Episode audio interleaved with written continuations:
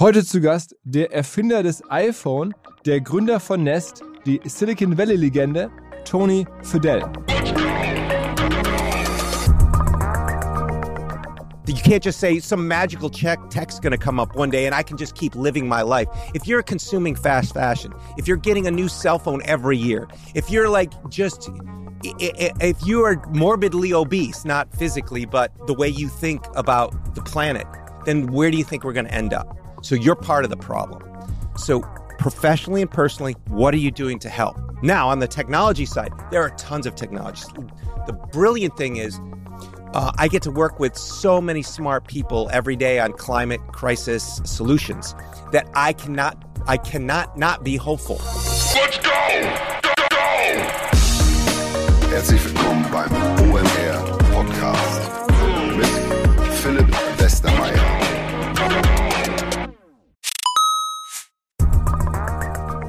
Es folgt ein kurzer Hinweis für alle OMR-Festivalbesucher, insbesondere die, die im B2B- oder Industriekosmos aktiv sind. Wie ihr alle Podcast-StammhörerInnen wissen, nutzen wir bei OMR schon seit längerem SalesViewer und weisen ja auch gerne hier darauf hin.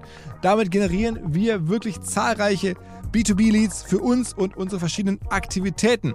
Wer bislang SalesViewer noch nicht genauer selber unter die Lupe nehmen konnte, der kann das jetzt demnächst nämlich auf dem Festival tun. Und zwar gibt es dort einen Gemeinschaftsstand von SalesViewer mit OMR Reviews, wo unter anderem auch der neue OMR Viewer präsentiert wird. Ein Tool für unsere Kunden von OMR Reviews. Das Ganze findet statt in der Halle A1 am Stand C11 und noch mehr SalesViewer am zweiten Eventtag spricht der Gründer von SalesViewer, der Benny, auf der Blue Stage über spannende B2B Best Practices. Also da kann man auch nochmal SalesViewer kennenlernen. Ansonsten natürlich alle Infos im Netz oder in Halle A1 am Stand C11.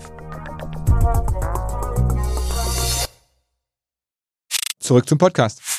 Besonderer Podcast heute. Als erstes mal, weil der Gastgeber Florian Heinemann heißt. Also der Florian Heinemann, einer der relevantesten deutschen Tech-Investoren, Mitgründer von Project A Ventures, zu einem der top deutschen VC-Fonds und selber natürlich bekannt als Gast in verschiedensten Podcasts, hier im OMR-Podcast häufig schon Gast gewesen, aber auch bei Kassenzone, bei Digital Kompakt an verschiedensten anderen Stellen. Florian Heinemann, eine deutsche Tech-Legende, kann man glaube ich mittlerweile sagen. Aber er hatte eine noch wahrscheinlich, würde er selber sagen, größere Legende zu Gast aus dem Silicon Valley, den Tony Fidel. Die beiden haben sich beim OMR Festival getroffen. Und der Tony Fidel ist Erfinder des iPod und hat dann 18 iPod-Generationen später bei Apple zu dem Team gehört, das das iPhone erfunden hat, nur um dann wiederum etwas später die Firma zu verlassen, ein eigenes Unternehmen zu gründen, nämlich Nest, diese Smart Home Applikation, die dann später für viele, viele hundert Millionen an Google verkauft wurde. Er ist damit entsprechend auch sehr reich geworden, hat wahrscheinlich wirklich alles gesehen, was man in Tech so sehen kann und entsprechend spannende Antworten auf die Fragen vom Flo, angefangen von vielleicht naheliegenderen Sachen wie Streaming versus Downloads, die Rolle von Apple in dem ganzen Spiel, bis zu den ganz großen Fragen wie unserem Klima, der Frage, ob er optimistisch ist, dass wir eine vernünftige technologische Lösung finden werden für die Klimakrise, wo die herkommen kann, wie er das ganze Thema sieht. Mittlerweile ist der Tony Fidel auch Buchautor, hat das Buch namens Bild geschrieben. Über all das haben die beiden gesprochen. Und da der Podcast ja etwas kürzer ist aufgrund der Festivalumstände, vielleicht noch kurz der Hinweis auf einen anderen Podcast aus unserem Hause, nämlich Ohne Aktien wird schwer. Da geht es, wie der Name schon sagt, um Aktien, häufig auch die von US-amerikanischen Tech-Giganten, also Firmen, die der Tony Fidel sehr gut kennt. Die werden eingeschätzt von meinem Kollegen Noah Leidinger und Menschen, die wir ähnlich schätzen wie den Flo Heinemann, zum Beispiel dem sogenannten Orakel von Ostvorpommern, dem Pip Klöckner, der auch im Festival viel zu sehen war. Also wer das noch nachher anschließen möchte, freuen wir uns. Ohne Aktien wird schwer. Aber jetzt erstmal rein ins Gespräch zwischen Tony Fidel und Florian Heinemann. Welcome, Tony, and thanks for taking the time to be here. Can you just give the audience a little bit of, you know, a rundown who you are, what you've done in, in your career so far? That's much better than I. oh, okay, I will try. Um, so I'm Tony Fidel. I um, I was in Silicon Valley for 30 years, something like that. And I I have been in building companies before I went to Silicon Valley. So I had multiple startups before I went to Silicon Valley, but I went to Silicon Valley specifically to go and join a company called General Magic. Mm-hmm. And General Magic was a company that was born out of the team that created the Macintosh. Mm. So the people who created the Macintosh, minus Steve Jobs, created this new company and it turned out it was building the iPhone just 15 years too early. Mm. And I was the youngest guy for a period of time till I got older. But um, I was the youngest person doing whatever I could to go work with my heroes, and that was a, a an incredible experience and a spectacular failure because making the iPhone 15 years too early, you was you, you didn't hear about it, right? And there's a great movie about it called General the General Magic movie. I recommend everyone to watch it if you're listening to this podcast because there are so many lessons to be learned in that. You might not recognize me, Mm-hmm. but uh, the stories are worth hearing about because they really can help you with your the things you're building Mm-hmm. as well. So then that was General Magic. I went from General Magic to Philips Electronics, Mm-hmm. where I took my ideas and created a division called the Philips Mobile Computing Group that turned into the Philips Velo and Nino, which were handheld mobile Mm. computers. Then from that, I started my own company um, to do, be the Dell of cons- uh, Dell of consumer electronics. Um, so configure to order home theaters, digital home theaters, um, and that was called Fuse Systems. And that died because of the internet crunch that happened, the financial crunch that happened in 2000, kind of what we're going through right now with with all that stuff going on. From that, then the iPod and was able to, uh, as a consultant, create the iPod and then sell it to or pitch it to Steve. He said yes and went off and led that team in 18 generations of the iPod. After that, did the iPhone with a group of people um, and uh, did three generations of that. Then left, did Nest, the thermostat, the smoke detector, smoke CO detector, and a bunch of other things. Um, and now I am uh, uh, principal at Future Shape, which is an investment advisory firm. We're uh, mentors with money. So we have 200 companies all around the world that we've invested directly in. Um, and we help them try to realize their dreams and help them, you know, uh, with whatever their hard thing they're building, disruptive technology they're building, and trying to make sure they tell the story in a broad way so that we can um, impact the most lives in the best way possible. Okay, perfect. Uh, let's talk about that in, in a minute. Okay. Just want to jump back to, to the Apple time because obviously that that's what, what what people are interested in. One one thing that often pops to people's minds is when you guys like started creating the iPod and also started creating the iPhone. Right. What kind of role did like the software element of it play? So uh, like the iTunes store and and like from the beginning, Sure, uh, sure. And, and also the App Store. Was it like from the beginning part of the conception of that device For iPod? For iPod and well, also yeah. So there was no app store ever for the iPod, just to be clear. no, but the but, the iTunes kind of Yeah, element. sure. So so iPod could have never existed with iTunes without iTunes. Mm-hmm. They they came together as a as a package. Mm-hmm. And the way that the iPod or the need for the iPod was discovered was that iTunes was already shipping mm-hmm. and iTunes was all about, you know, ripping your CDs and creating MP3s, but then you would burn CDs or you'd listen to them on your computer. Obviously, that's not a very great way to go on the go with things. So what we did, um, so what they did was they tried to connect to all kinds of MP3 players at the time, most of them from Korea, and they were a horrible experience. Either they didn't hold a lot of songs, or they had a ton of songs, but they had a horrible interface. They were big, heavy, and none of them had good battery life, any of that stuff. So they were just they were interesting things, but they weren't really useful. Um, and that's where the idea was, oh, well, what if Apple was to make the Apple version of a of a, a MP3 player? What would that be? And that's where I was brought in as a consultant to design that. And um, and I took the technology and and some of the people from the company I had, uh, Fuse, and became the basis of what would then become the iPod.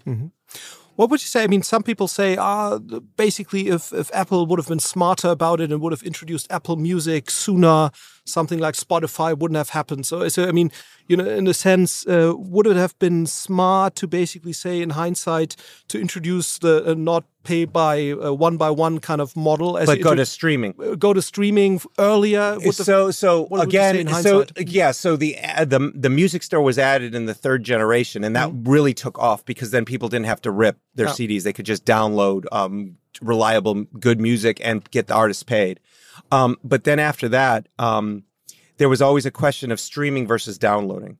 And that question was it's twofold. One is what does the consumer want? What does the person the music lover want? And what was what would the music labels allow? Mm, okay. they first allowed downloading because that was very similar um, to what was going on purchasing music. But then go to streaming no one had done subscription based services before there was a reason why spotify was created Not, daniel's daniel Ek's amazing genius and everything um, and he was able to get the licenses from the music labels because they wanted to um, basically have leverage over Apple, who was doing downloading. So they only let Spotify work in certain countries in Europe in 2009. I was luckily in, in in Paris at the time and got my first Spotify account within minutes of Spotify opening up. And it was clear to me like that was an incredible future. Like I I I'm a, a Spotify lover um to, to this day. But what Steve always said was, I don't want to do a streaming business because I'm going to take my customers spending two, three, four thousand dollars a month on music and turn them into seven ninety nine, you know, uh, subscribers. Right? He's like, why would I do that? Well, obviously, you can see the the pros and cons of each and where the model went.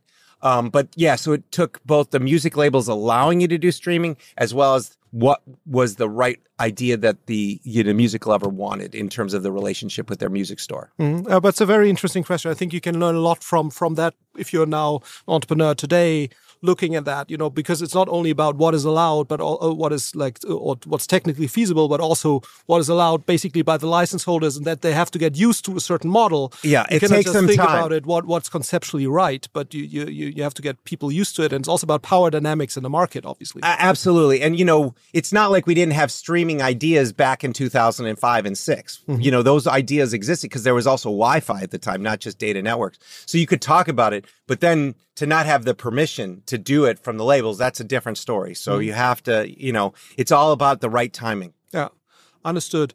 Um, I mean, before we, we jump to, because you obviously have done a lot of very interesting stuff and we only have limited time.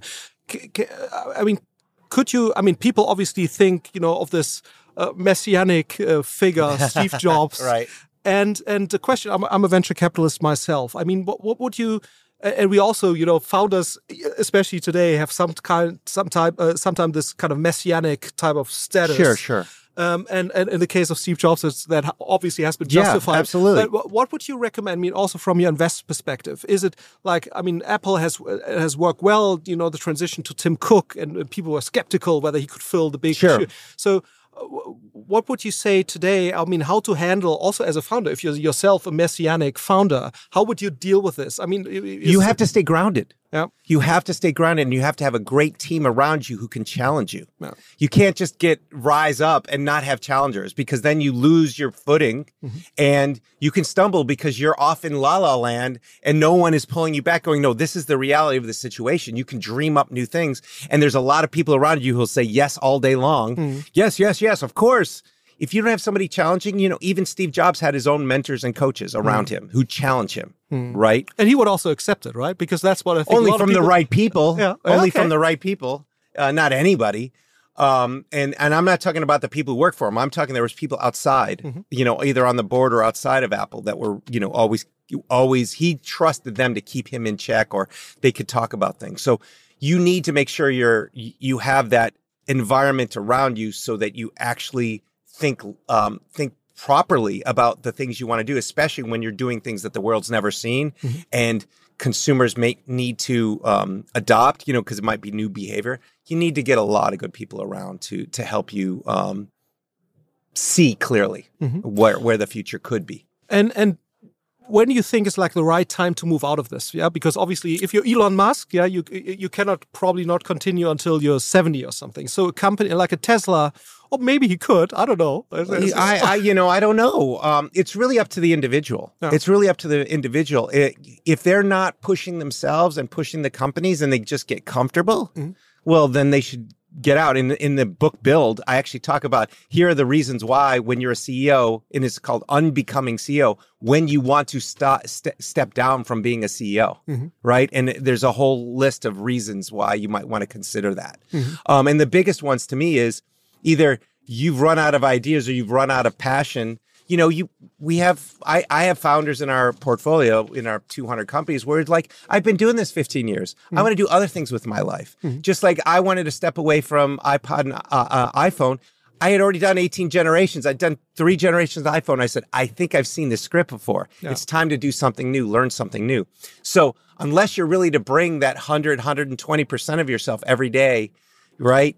Don't just sit back on your laurels and let somebody else take hmm. those shoes that you feel really confident about. And then there's other ways to inform and and and be a part of it without meddling. Yeah. You know, that's the other thing is these people can actually meddle if they hmm. don't get away from Yeah. the day to day. So But I think it's a really good learning that even if you are like this messianic type of CEO, or you think you are, you need to actively seek people that you still accept advice from Yeah. and that tell you exactly this. Listen, you're not, you're 100%, Yeah. 110% anymore. Don't inhale your own exhaust or what the press is saying or anything else. You got to stay really grounded. Yeah, but that's also why challenging times like this, you know, that we're currently in, sometimes not that bad. I, I, I would argue for No, no, no. I think t- I. Uh, Life is cyclical. There's Yeah. ups and downs. You know, many ge- this generation, newest generation, may have never seen a down. Mhm, yeah. This is just another down, just like I had experienced in 1991, year 2000. Some of us, the tech wasn't really affected by 2008, Mhm. But it's affecting, Mm-hmm. and it's okay. Things will happen, but that's when you separate all the noise Yeah. from the real companies. Look at what companies came out of 2001, 2, 3. There was Google, other th- companies like that that came out of that those ashes of 2000. iPod came out of that, right? Uh, Airbnb so- came out of Airbnb. There's so many things. like- yeah. so, so yeah, that, that's the exactly. Mm-hmm. So yes, there are downtimes. It's not the end of the world. The pendulum just keeps swinging, and then there'll be another up thing. There'll be another down, and just you know, um, just understand that's how life works, and you just have to brace for those inevitable things. Mm-hmm. You know that that do happen. Um, and next time you see it, you might be a better prediction of like, ah, maybe it's not time to go all the way in. I need to pull back a little while it's getting, you know, there's a great saying that Warren Buffett has, which is when the greedy, uh, when the, when there's lots of greed in the market, be scared, and when there's a lot of uh, when a lot of people are scared in the market, be greedy. and I remember in 2008, Steve Jobs, we had an executive team meeting, and 2008 was just it was you know the flames were happening. And uh, we had a big financial discussion about what's going on details. But then steve summed it up as the best times to invest is when it's down when the market's down you can get the best people. They're being laid off. These companies that didn't have all the best uh, reasons for being now all of a sudden you might be able to acquire just the technologies or the individuals or whatever and you keep on your path right? As long as you didn't get fat dumb and happy during those those crazy times. Yeah, if you you, always kept that- it lean all the way through I mean, you also see that in venture capital returns. If you look at the funds that have been, you know, basically started 2008, 2001, those are the funds that have built their portfolio during those times that really show superior performance. because they're with those entrepreneurs who are going to stick it out. They're just not in for the easy money. They believe in their vision, their mission, their teams do. And yes, it may take seven, ten years or whatever, but those those those huge companies can be born out of these real tough times. yeah, and building great companies takes five to 10 years anyway. Oh, Min- yeah, minimally, minimally, minimally. Uh, you know, if you're, I always say, if you're doing anything important, it takes ten years to see Mm-hmm. if it's really taken root and it's done something. Taking, uh, talking about another great company, you, you founded Nest, Yes, 2010, right? 2010 was the founding. Um, yeah, and, April. and and probably, I mean, today climate tech, everybody's talking about climate tech, and it's a big thing. I mean, what made you? I mean, see, you were probably one of the earliest, you know, climate tech type entrepreneurs. I mean, what made you see this development, and why, why did you start this this company? And yeah, Oh, well, I always cared about the environment even when I was a kid. So so that was always in me. It wasn't I was going there because there was an opportunity. I always cared about, you know, uh, uh, and and in engineering in general and in design, I hate waste. I hate waste of space. I hate waste of money. I hate waste of um, user clicks. You know, every click should be important. So anytime I see waste, I abhor it. Mm-hmm. Okay, and so I uh, had a I had a house in Tahoe where it could either go up and it would be cold or it'd be warm, but I couldn't set the mm-hmm. thermostat remotely and only there periodically, right? So you set the thermostat and you're wasting lots of energy and money, or you're really cold for a day until it warms up. So mm. which is it going to be? Mm-hmm. So hacking and hacking and hacking on trying to make third party things to work was really hard over a span of like eight years or something. I gave up. Mm-hmm. But then ultimately, when I was building a new house that I wanted to be green, I said, well, there's got to be better products. Mm. There still weren't. Mm. It was still the same trash that I saw. Mm. And I was like, okay, time to fix it and innovate and design my own thermostat. And then worked with Matt Rogers to implement it. And then we created Nest um, that, you know, people know know now. would it have been a possibility to start it within Apple because, like, you know, the, the iPod, the iPhone, and then as next, kind of a smart home division for? Or do you Mm, no, think, I don't think so. yeah. I, I think that, you know, these are kinds of things of like, well, that seems over here. It seems orthogonal to the business. Now, today, it's really important, you know. Um, maybe not the devices themselves, but the platform where the devices connect to, right? So before Nest was acquired, we were still everyone, you know, the big guys, Amazon, you know, Apple, Google, they were all looking at us like, what's this odd, odd thing, this Nest thing? We were the biggest fish in a small pond. Um, but if you fast forward after we got acquired by Google, now Apple, Amazon, Microsoft, uh, Google, all of them have their smart home plays, and it's it's becoming more and more fundamental to the platforms and the, the people they serve. So to me, that's just shows that we had to do something outside the system to get the system to change. Mhm. Understood. I mean, you sold relatively quickly. I mean, it was a great deal. Like after four years, did it? Five years. Oh, five years. Did it help you to to accelerate kind of the distribution of the thermostat to be part of Google, or would you think, in hindsight, it would have also been possible to have the same kind of distribution and and, and reach and impact without the help of a larger? I think there's there's one which is sales and distribution and logistics and mm-hmm. things. That's arguable. Mm-hmm. They- I don't know. Maybe yes, maybe no. I don't know. But when you say it's changed so that people have access and have more choice in these types of technologies, these types of platforms, how they use. Once again, if Amazon, Apple, Microsoft are all doing it, then you know it's a movement. And it's and now we're seeing where you know this new standard actually that we created it at nest hmm. called thread and weave. It's called now thread and matter amazon apple all of them have gone, gone around this new standard and said they're going to make sure that that protocol is supported just like wi-fi was back in 2001 mm-hmm. they've all gone around and said we're going to make products and and work with products that use this new protocols mm-hmm. and these new radios to make sure that we even have a much better network inside the home for these devices because Bluetooth and Wi-Fi didn't cut it. Mm-hmm. So to me, did we make change? Absolutely. Are we done? No. Or is this smart home thing done? No. Um, I'm not in it anymore, but ev- you know those generations of people who were born into it or born into the the- the day to day working on it, they're taking it forward, and I'm just so proud of seeing what we created at Nest live on, not just the Nest brand, but also these fundamental technologies that the biggest companies in the world are now adopting when we were just a little team and we were told, who needs another protocol? Who needs another? We were told, like, by the best people at Google, like, this is crazy. You shouldn't be doing this. And we showed them all. And that shows you that you can actually make change no matter what size you are if you're doing it for the right reasons. And I think that's a really interesting learning also for future entrepreneurs to see, okay, you guys not only built like a thermostat, but you actually built, you know, protocols. Protocols, uh, platforms, were a developer yeah, platform. yeah. And and I think that's a that's a fascinating learning to see. Okay, it's not just about a hardware device, but you you, you can build a lot of you know competitive moat around you if you're able to do all these underlying technologies as well. So it's much more than just a hardware device. Exactly. And and you know, you needed to surround it all and build a strategy that goes beyond just that product. And that was always in the mind, uh, always in my mind, um, since the beginning of Nest. I just didn't tell the venture capitalists that we're building this crazy thing because they'd be like, you're nuts. You say, I'm just building this. That's fine. And then over time, you reveal the longer term vision and strategy mm-hmm. as you see success. Mm-hmm. But it was always in mind that that was where we wanted to go. That's why we put thread radios in our very first products mm-hmm. because we were like, this is. This is a new standard that has to exist.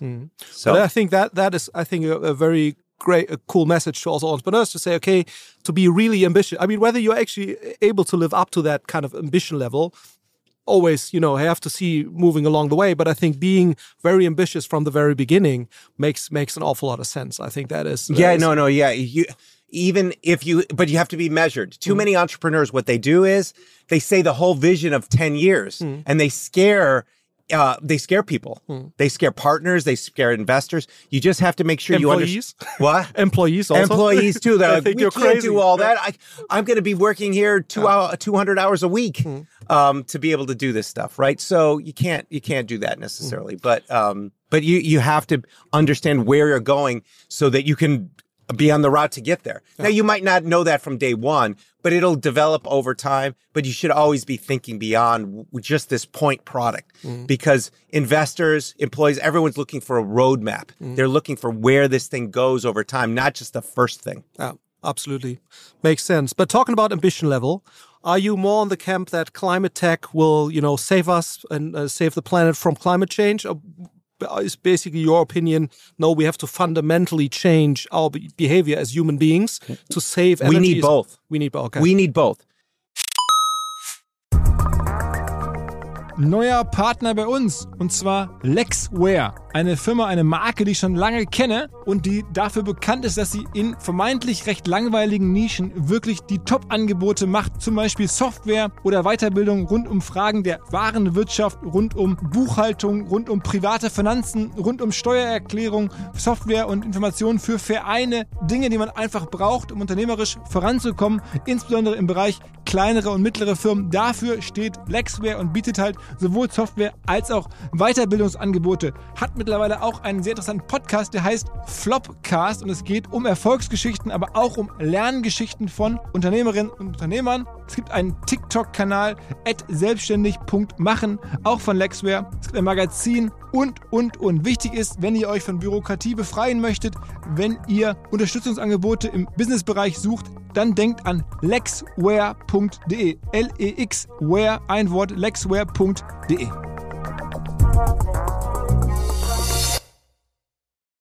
Zurück zum Podcast.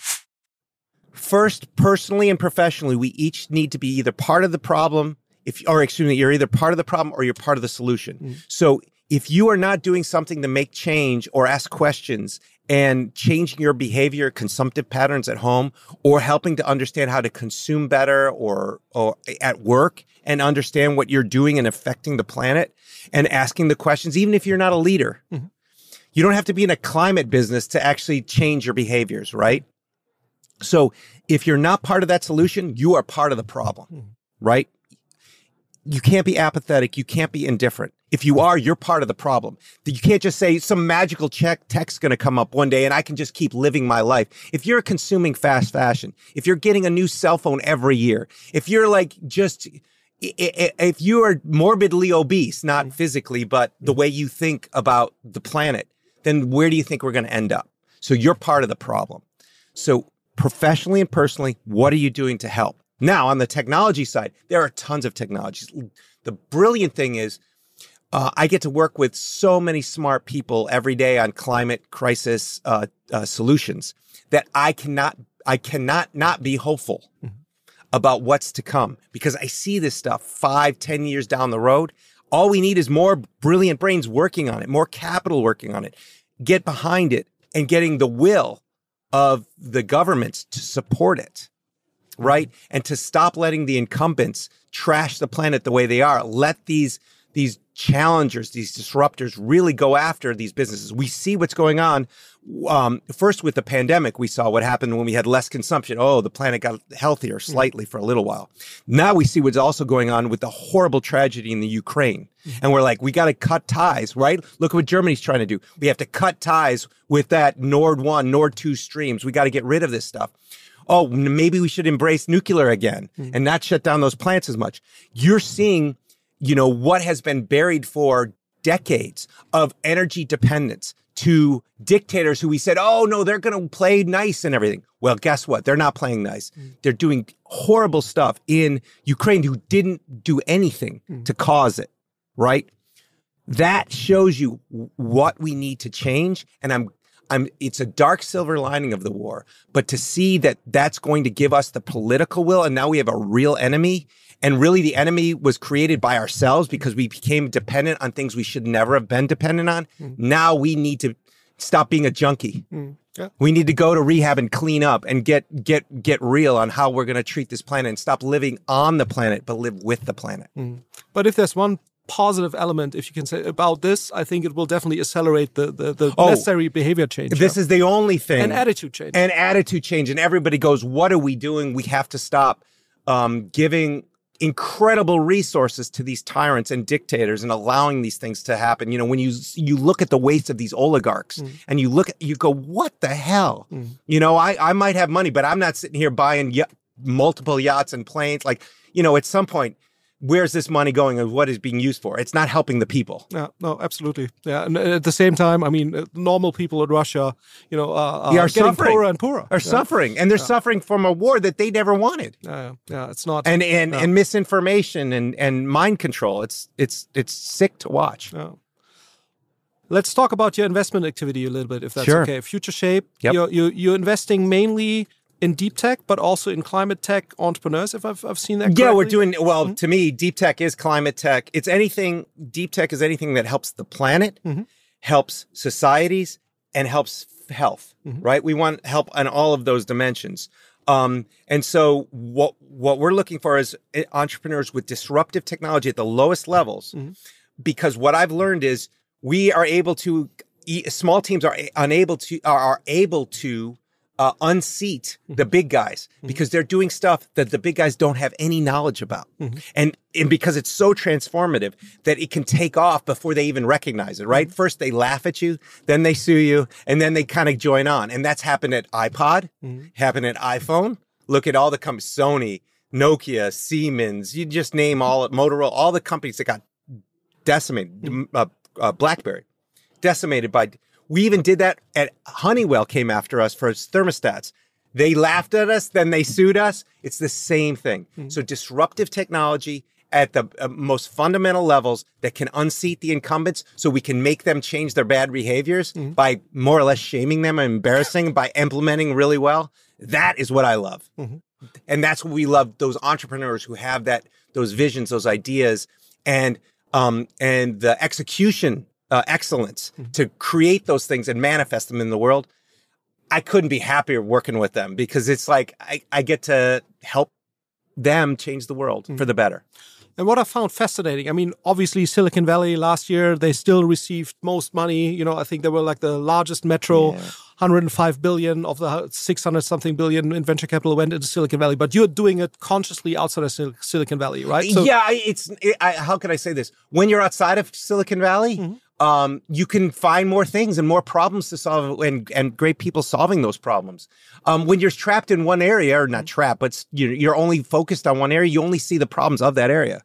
I love to get around the rest of the world because there's problems everywhere we can solve, and there's no one magic bullet because there's different pain points around the world for climate or health or societal health um, that can be solved. And to get out in the field and find those people doing it, that's amazing. So it's just a it, technology has been uh, is is is now democratized around the planet. It used to be capital and technology were in one place in the planet or two places. Now it has spread out everywhere. Now you go to where the problems are and the people solving them. It's not about the technology or the capital.